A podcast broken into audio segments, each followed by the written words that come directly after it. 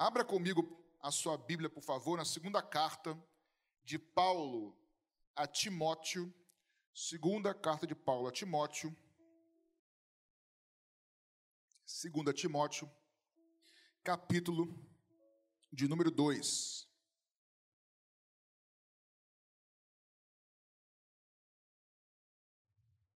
Deixa eu colocar o telefone no modo avião para que ninguém me ligue na hora da pregação, que ninguém merece, né? Pronto. Louvado seja o nome de Jesus. 2 Timóteo, capítulo 2. Todos acharam? Podemos? Diz assim, do verso 1 até, os, até o verso 7. Quanto a você, meu filho, fortifique-se na graça que há em Cristo Jesus. E o que você ouviu de mim, na presença de muitas testemunhas, isso mesmo transmita a homens fiéis, idôneos, para instruir a outros. Participe dos meus sofrimentos como um bom soldado de Cristo Jesus. Nenhum soldado em serviço se envolve em negócios dessa vida, porque o seu objetivo é agradar aquele que o recrutou. Igualmente, o atleta não é coroado se não competir segundo as regras. O lavrador que trabalha deve ser o primeiro a participar dos frutos. Pense bem no que eu acabo de dizer a você, porque o Senhor dará a você compreensão em todas as coisas. Até aqui, amém? Obrigado, Jesus, pela tua palavra. Nos ajuda a destrincharmos um pouquinho esse texto a meditar na tua palavra e que cada exposição aqui feita, teu Espírito possa nos ajudar a entender e aplicar as nossas vidas. Nós te entregamos esse tempo em tuas, em tuas mãos, abençoa nossas vidas, mesmo sabendo que não merecemos, mas por graça, em nome de Jesus. Amém, queridos?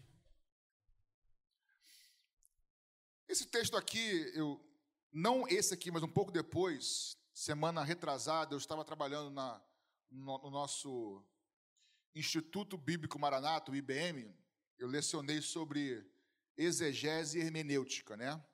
que é, um, é uma matéria sobre como interpretar as escrituras, os princípios de interpretação, é, os processos, os passos da exegese, como se interpretar um texto. E tivemos um momento lá muito abençoado de ministração, de aprender junto, e nós falamos sobre esse texto aqui do capítulo 2, um pouquinho mais para frente, mas como estava no contexto, eu senti vontade de é, pensar um pouquinho sobre esse texto e compartilhar com vocês. O tema aqui, o, a, a, figura que Paulo usa aqui para falar com Timóteo, é sobre nós como soldados de Cristo. Você deve ter ouvido já essa expressão, soldado de Cristo. Já cantou a musiquinha, soldadinho de Cristo. Mas a verdade, irmãos, Sou um soldadinho de Jesus, né?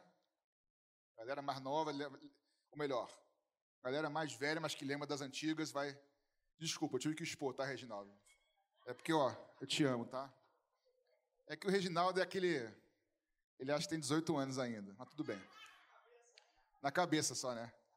Não nos cabelos, mas na cabeça. Gente, intimidade é um problema. Não, fala sério. Ô, Jesus. Vamos lá, vamos voltar aqui. E, mas a verdade, irmãos, que querendo a gente ou não, acreditando a gente ou não, desejando ou não, nós estamos no meio de uma guerra.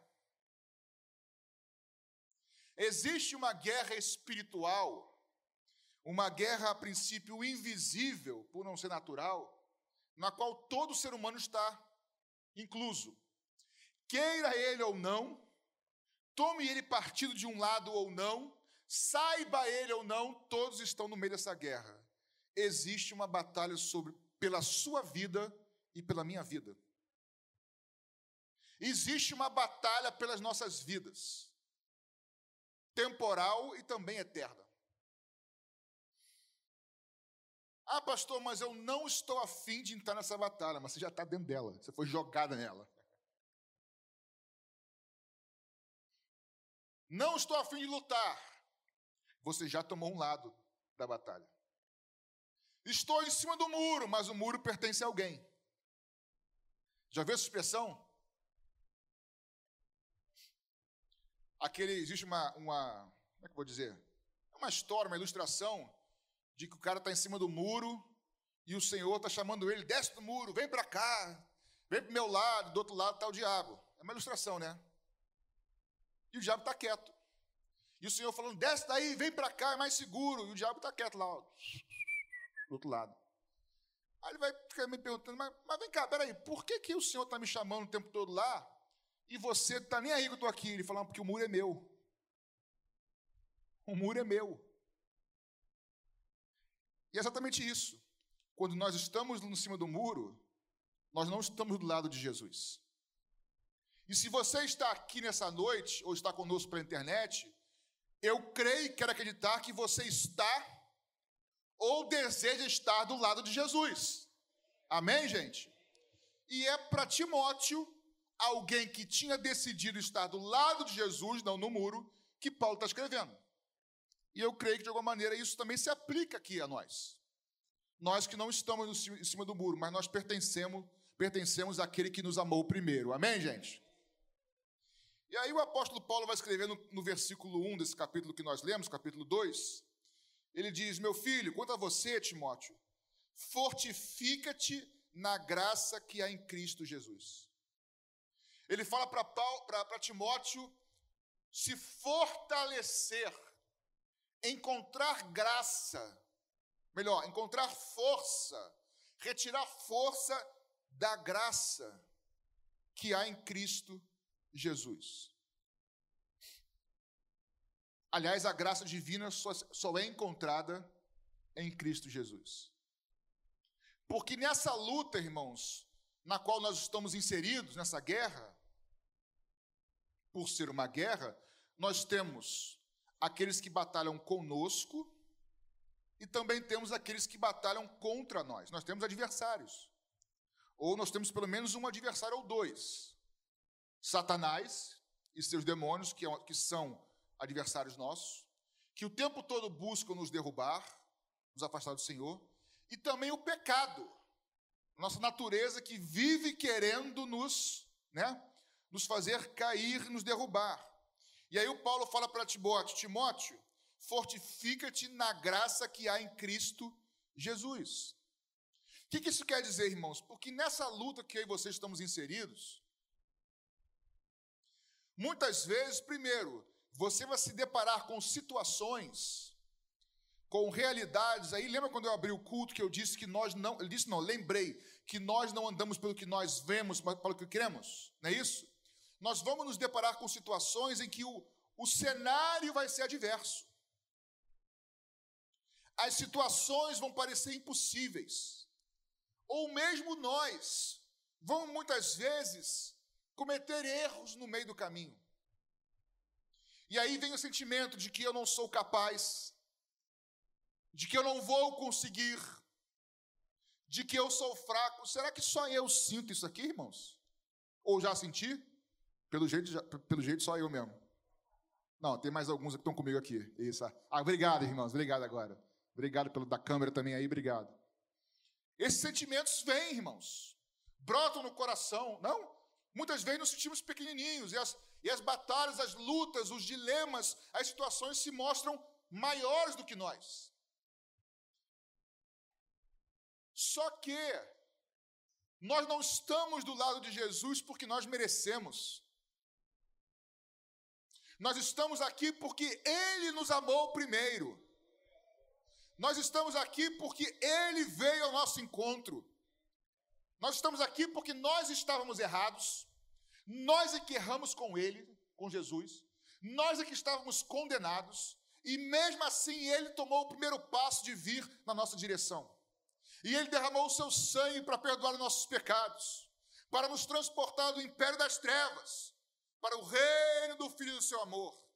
Foi Ele que nos trouxe de volta para o lado dele. Isso não é mérito nosso, é por graça, nós não merecemos.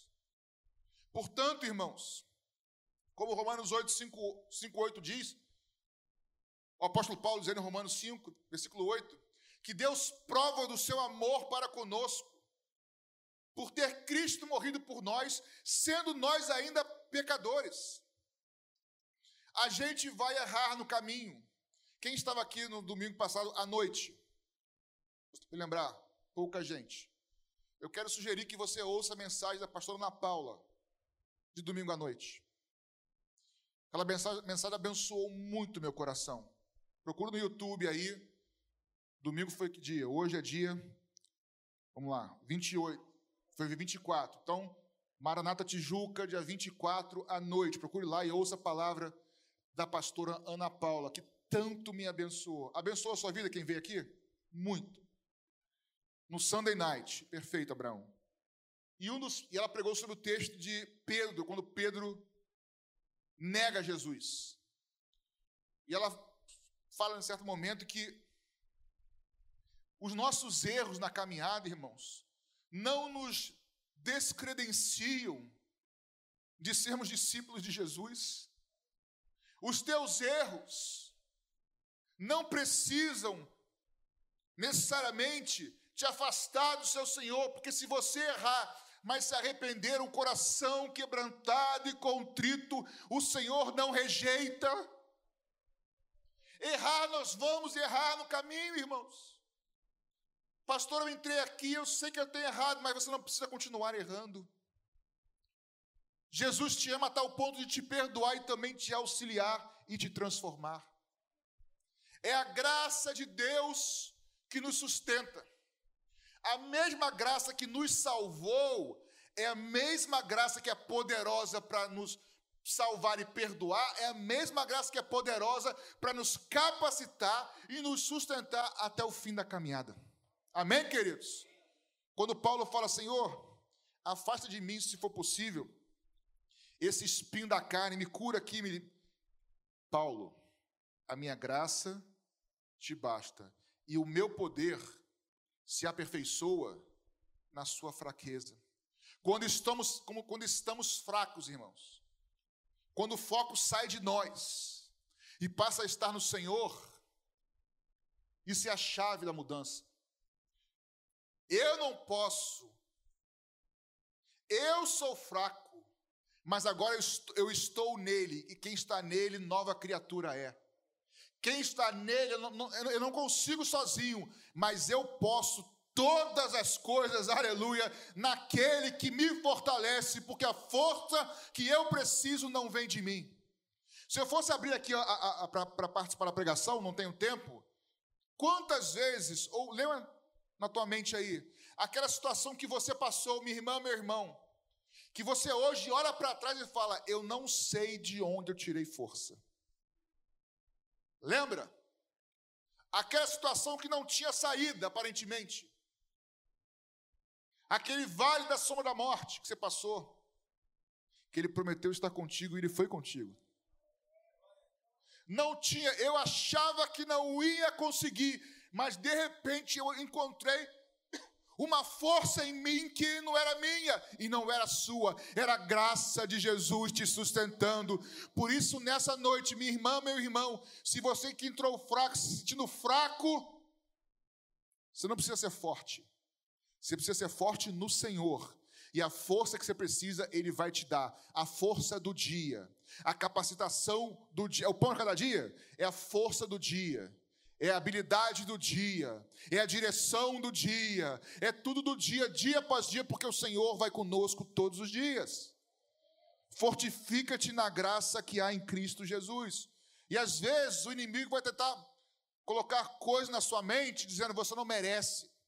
Está vendo? Você errou aqui, você pecou, você não vai conseguir. Está vendo? Você errou de novo, pecador, não merece. Quando eu ouço isso, e essa seta que voa às vezes, irmão, do inimigo, eu falo, é verdade, tem razão, eu não mereço, mas não é por merecimento, é pela graça. O Senhor me ama, o Senhor me comprou, eu pertenço a Ele e eu me sujeito a Ele, eu vou com Ele até o fim. É graça, irmãos. Isso não é apologia, não é apologia a viver a vida cristã de qualquer maneira. Tanto não é que Paulo vai continuar aqui dizendo. Versículo 13 diz o seguinte: Participe dos meus sofrimentos como um bom soldado de Cristo. Pergunta que vocês podem responder participando da pregação. Olhe para mim. Se bem que está meio estranha a pregação, né? Eu falo que aqui, aqui é soldado de Cristo e aqui é do inimigo, né? Parece que o pessoal de cá é do inimigo e vocês são os abençoados. Então vou mudar agora, tá? Para não ficarem tristes, tá? Vou mudar nada pessoal. Se, se nós estamos em Cristo, vim para cá agora para vocês ficarem felizes um pouquinho, tá? Se nós estamos em Cristo, isso é sinônimo de que nós não teremos mais. Presta atenção. O fato de estarmos em Cristo, estarmos no lado vencedor, isso é sinônimo de que não teremos mais sofrimento? Não. Sofre comigo, como um bom soldado de Cristo. O fato de você seguir a Jesus, irmão e irmã, não nos isenta de sofrimentos. Eu vou além numa pregação hoje tão triunfalista no meio da igreja brasileira, onde agora é só vitória, só vitória, só vitória, quem entendeu, entendeu? Como soldado de Cristo, nós possivelmente até perderemos algumas batalhas. Mas, irmãos, uma guerra é feita de batalhas. Você pode perder uma batalha, pode ser ferido muitas vezes, mas ele venceu a guerra e nós já vencemos essa guerra com Ele. O próprio apóstolo João vai dizer em Apocalipse que eles o venceram, falando daquele povo, mas também para a gente, pelo sangue do Cordeiro e pela palavra do testemunho. O próprio João, nas suas cartas, vai, vai dizer também que todo aquele que é nascido de Deus vence o mundo. E a vitória qual é? A nossa fé, irmãos. Assim como ele venceu, nós também venceremos.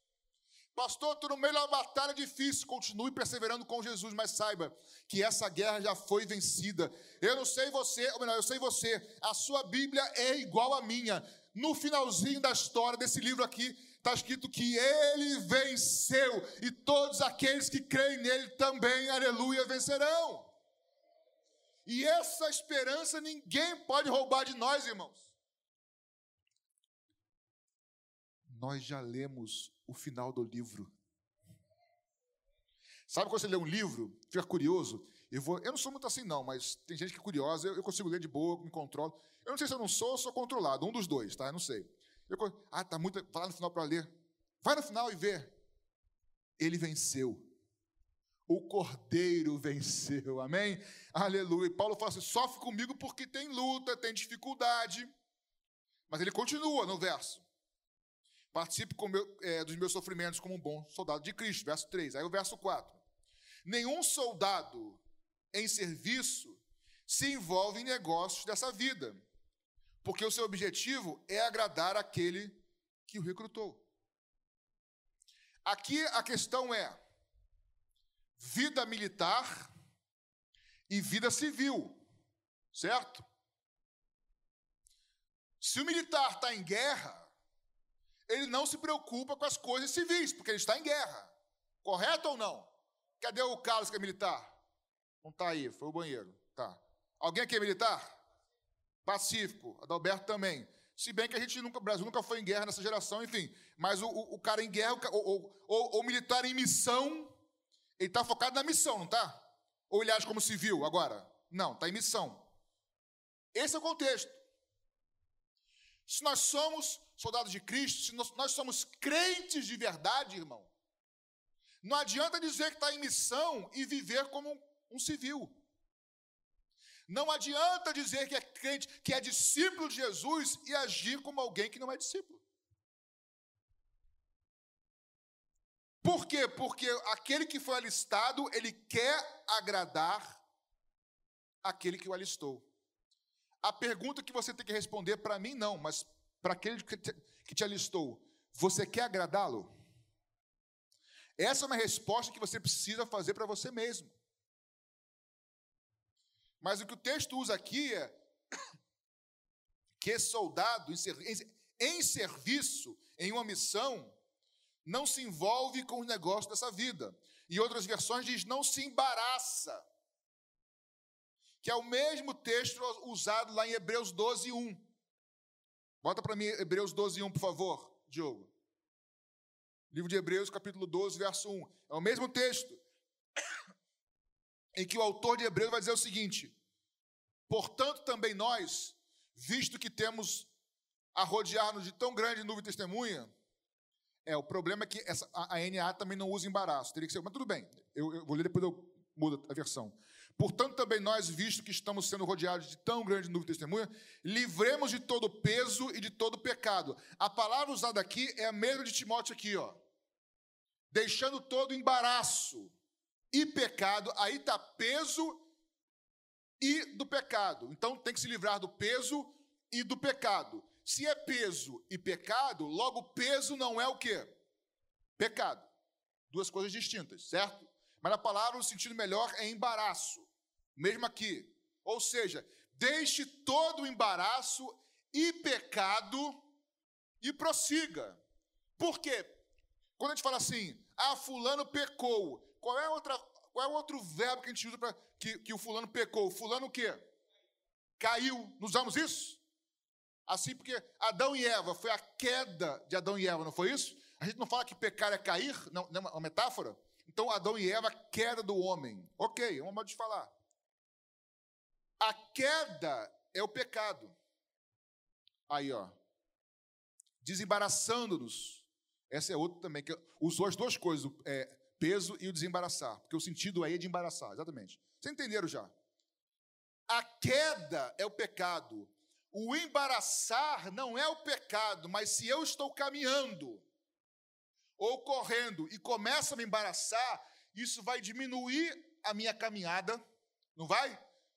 Vai, eu já não consigo correr, só ando devagarzinho, bem apertadinho, e se eu insistir, inevitavelmente, mais cedo ou mais tarde, eu vou o quê? Logo, o embaraço não é um pecado, mas o embaraço é algo que não é pecado, mas que te leva a pecar. Pode te levar a pecar, a cair. E Paulo fala: ó, se você está em serviço, se você é um soldado de Deus, se você é crente de verdade, não se preocupe somente com o pecado, não, mas quais são as situações que te levam a pecar. Foge antes. Você, minha irmã, meu irmão e eu estamos em uma missão. Estamos em uma missão como soldados de Cristo. O embaraço nos, nos impede de caminhar mais rápido. Aí eu peço que o Espírito Santo vá agora lembrando a você o que tem na sua vida, preste atenção nisso. Aí é muito individual, tá? O que há na sua vida e na minha que são embaraços. O que quer dizer isso? Que não são pecados por si só, mas que nos privam de andar mais rápido com Deus, de crescer em intimidade com Deus de evoluir, evoluir é uma palavra muito boa, não, mas de crescer, amadurecer espiritualmente, de ter mais conhecimento da palavra e de experiência com Deus. Quais são esses embaraços? O embaraço pode ser o nome de uma coisa, e aqui eu não vou tentar adivinhar. Pode ser uma coisa, o embaraço pode ser uma pessoa, o embaraço pode ser uma conversa, o embaraço pode ser um hobby, Estou aqui falando. O embaraço pode ser um lugar. E aqui, repito, não estou falando de pecados. Tem lugar que, se você for, já é pecaminoso por si só. Estou falando de coisas lícitas, mas quando você está em missão, em serviço, não te convém. Porque eu quero agradar, aleluia, aquele que me chamou. Eu quero estar mais próximo dele. É isso que Paulo está aqui falando. Estão me acompanhando, irmãos? Quem está entendendo, diga amém. Então, só metade, está entendendo? Paulo continua. Não só isso, mas no verso 5. Igualmente, o atleta não é coroado se não competir segundo as regras. O atleta não é coroado se não competir segundo as regras.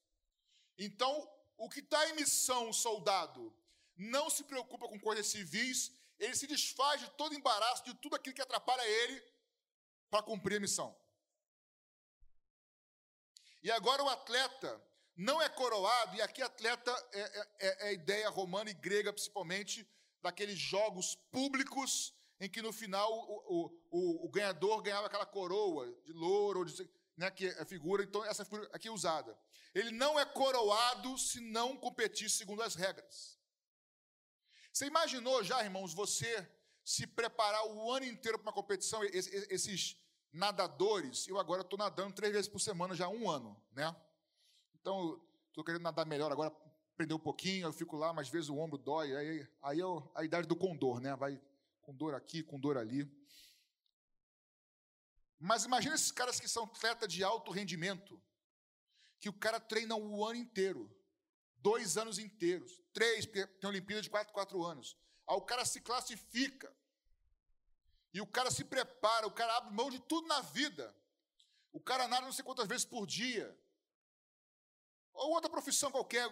Aí chega na hora, ele não cumpre a regra, até chega em primeiro lá, mas ele burlou a regra eliminado, jogou tudo fora.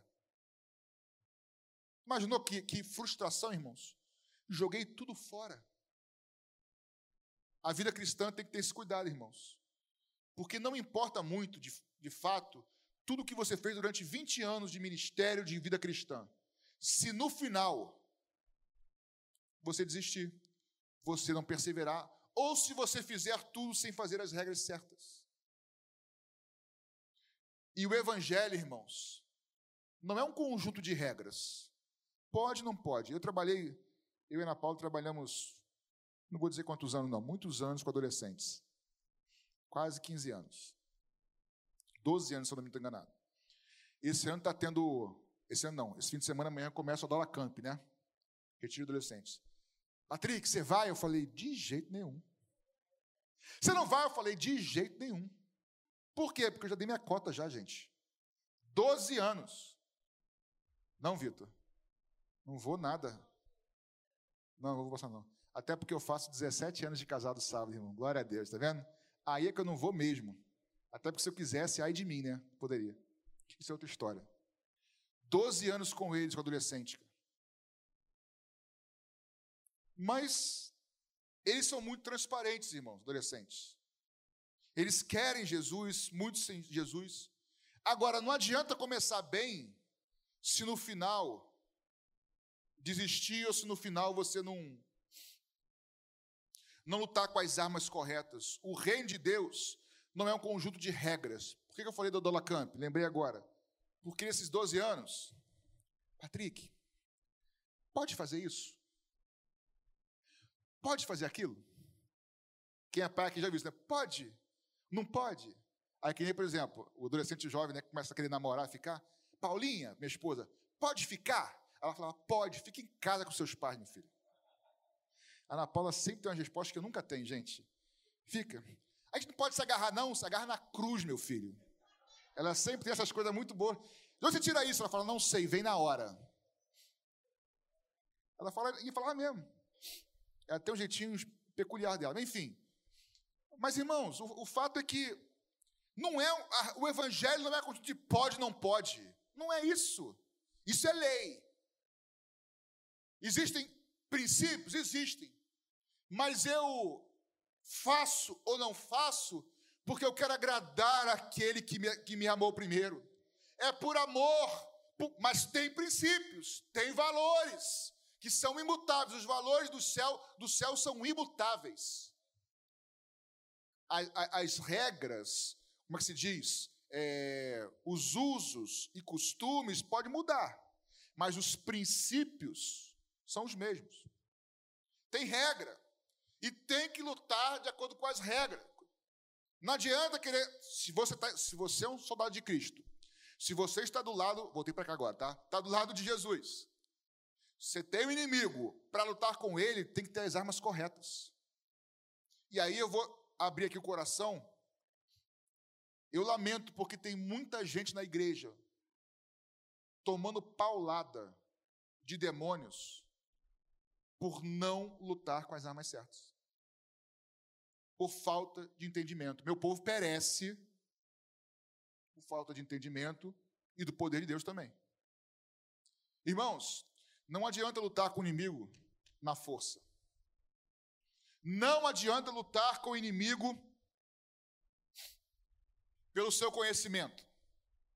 Não adianta dar carteirada, sou membro da Maranata há 25 anos, não quer dizer nada. Para entrar no céu, inclusive, não, não vai precisar do Maranata Card, tá? Fica tranquilo. E não vai precisar da assinatura da pastora Zenilda, também não vai valer muita coisa, não. Irmãos, nossa luta não é contra pessoas, não é contra o seu pai, contra a sua mãe, contra o seu cônjuge, contra seu professor. Tua briga, Vitor, não é na faculdade contra aqueles que estão perdidos, não é contra pessoas. Nossas lutas são espirituais. E elas são vencidas espiritualmente. Palavra e oração. Eu passei um bom tempo sem jejuar, tinha uma prática muito boa de jejum. E agora eu voltei a jejuar, mais com frequência. Estou voltando, voltei e estou voltando, continuo. Porque, irmãos, Pastor, quando eu oro ajoelhado, quando eu oro ao Senhor, não vejo nada. De novo, você não tem que ver, mas há poder na oração do justo. Quando você ora, quando você clama, quando você intercede, você pode não ver por olhos físicos, mas algo está acontecendo no mundo espiritual e Deus está batalhando ao seu favor. Precisamos voltar a essa convicção no íntimo. Quer um conselho? Comece a orar a palavra. Não sei o que orar, ore a palavra. Por exemplo, eu estou, um exemplo, no fictício. Pastor, eu estou passando numa luta na minha mente em que eu tenho que, eu estou precisando de força. Vai caçar texto bíblico que fale que o Senhor é a sua força, que Ele te fortalece. Anota os textos, copia os textos, abre os textos sozinho na tua casa, na cozinha, qualquer lugar, abre e começa a orar, Senhor, a tua palavra diz isso, isso, isso, isso, eu me aproprio da tua palavra porque ela é verdade para mim, eu creio nisso, e fala a palavra e ora a palavra, porque há poder na palavra de Deus e há poder na oração do justo, irmãos. A nossa vitória não é de blá blá blá e nem contra pessoas, ela precisa ser lutada do mundo espiritual. Nós conversávamos, eu, a Paulinha, outros pastores, sobre a nossa geração, em que nós ficamos entre um extremo. Alguns, tudo é demonologia, tudo é demônio. E sai repreendendo capeta tudo que é lugar. E às vezes não é capeta, mas às vezes não é. E o outro extremo também é achar que tudo é natural. Irmãos, nós precisamos de discernimento espiritual.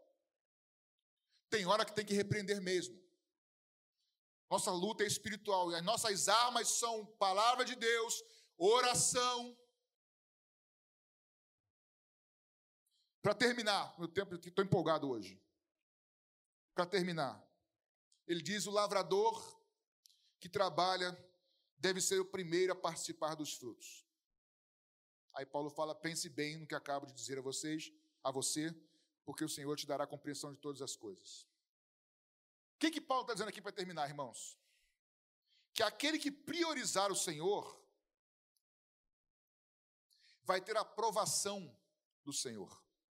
Aquele que priorizar o seu comandante que é o soldado aqui, vai ter aprovação do seu comandante. Então, aquele que quer priorizar, priorize o Senhor, o seu reino, os seus valores, e você vai ter aprovação do teu Senhor. Amém? Aquele que lutar com as armas certas, receberá a coroa da vida. E aquele que trabalhar árduo, com labor, com esforço, porque essa palavra aqui, o lavrador que trabalha, esse, verbo aqui no original em grego não é só trabalho, é trabalhar, é trabalhar com afinco, com perseverança, com esforço, com suor.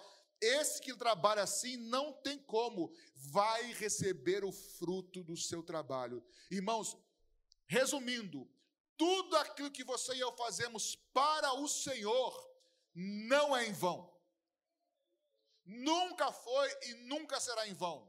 Mais cedo ou mais tarde, vamos colher os frutos do, do que nós investimos, de agradarmos ao Senhor. E eu termino com o texto de Hebreus 11, que é o texto que eu já repeti várias vezes.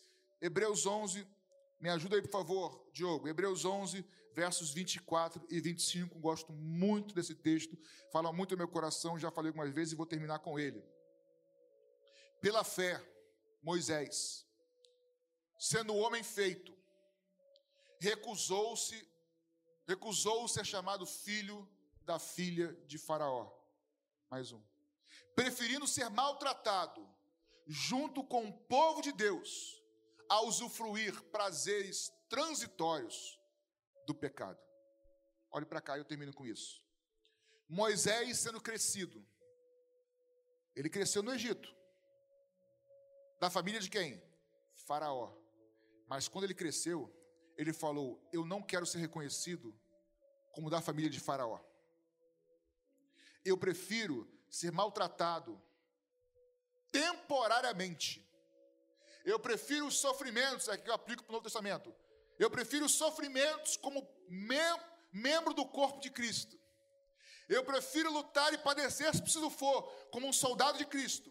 Eu prefiro sofrer se preciso for, como discípulo de Jesus, temporariamente, porque a minha visão está na eternidade. E eu sei que a vitória final é do Senhor e eu estarei com Ele até o fim. Moisés diz: Já sou grande, já sou adulto, já sou maduro. Eu me recuso a ser parecido com a família de Faraó. E Faraó é uma figura, é um tipo do príncipe deste mundo. Eu me recuso nós nos recusamos a ficar em cima do muro. Lembra do muro?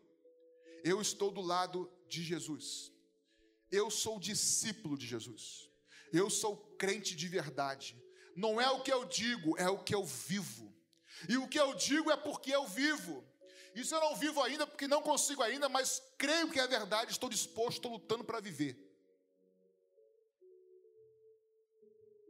Quem está nessa missão vai procurar agradar aquele que o alistou. E eu termino com o que eu já disse. Creio e quero crer que todos aqui ou estão do lado de Jesus já ou querem estar. Eu quero te dizer que aquele que começou a boa obra na sua vida, ele é fiel para ir com você até o fim. Pegando novamente a palavra da pastora Ana Paula domingo à noite. Eu já falei aqui, ela chegou agora, eu vou repetir. Não é o teu erro, ou a tua dificuldade que desfaz de você a posição de filho, de filha, de discípulo ou de discípula de Jesus.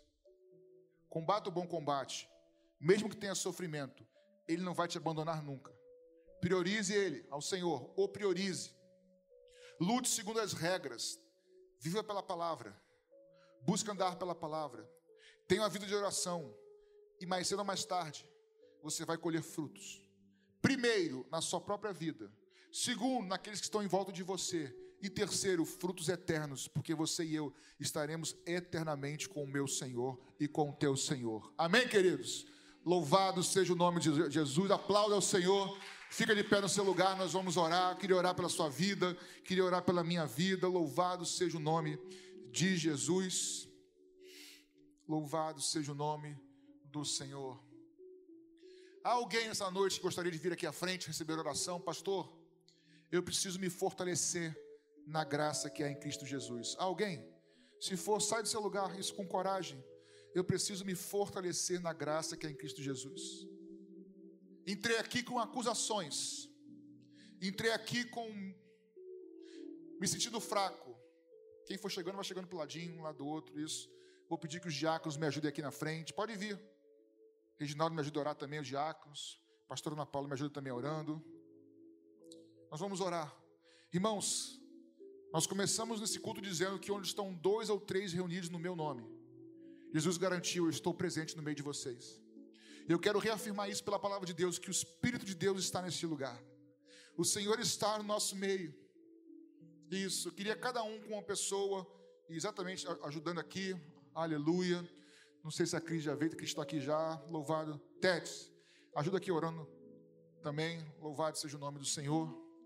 Jesus, muito obrigado pela tua palavra. Obrigado por cada irmã e irmão que veio aqui à frente. Tu conheces o coração de cada um. Tu conheces as lutas de cada um, a dificuldade de cada um. Tu conheces o que passa no coração de cada um. Talvez alguns aqui com a dificuldade, com a tentativa até de desistir da caminhada. Espírito de Deus, não é hora de nós voltarmos atrás.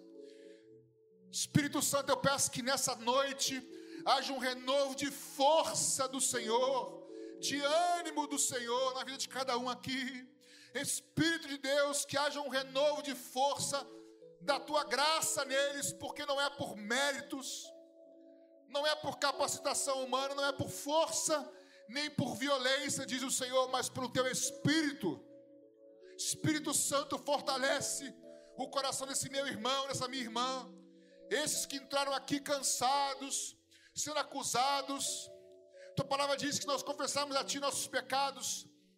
O Senhor é fiel e justo para nos perdoar os nossos pecados e nos purificar de toda injustiça. Espírito Santo de Deus, vá renovando a força, o ânimo das tuas filhas, dos teus filhos.